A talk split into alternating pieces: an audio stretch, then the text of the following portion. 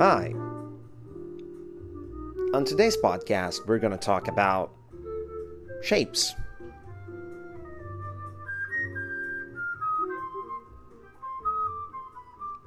So let's start with a triangle. A triangle has three tips.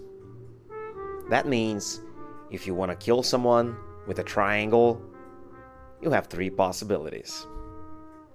For fast killing, loads of blood, it's better if you choose the smaller angle.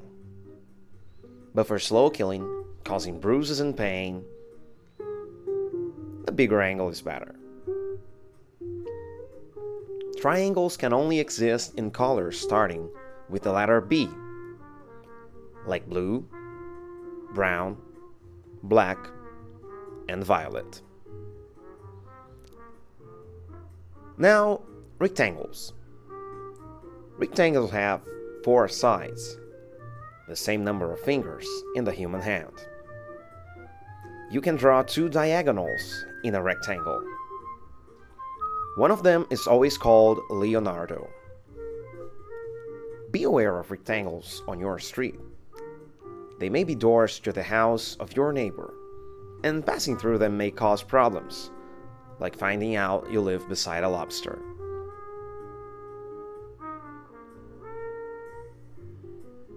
Squares. Squares have this name because they were invented by a squirrel in the year 1996. There were no squares before that. That's all there is to say about squares.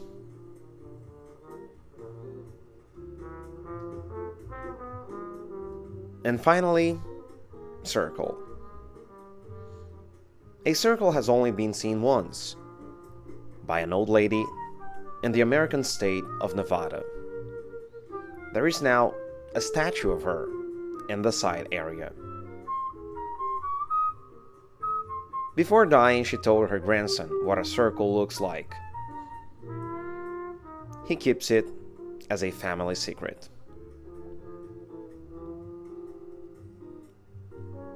Thanks for your attention.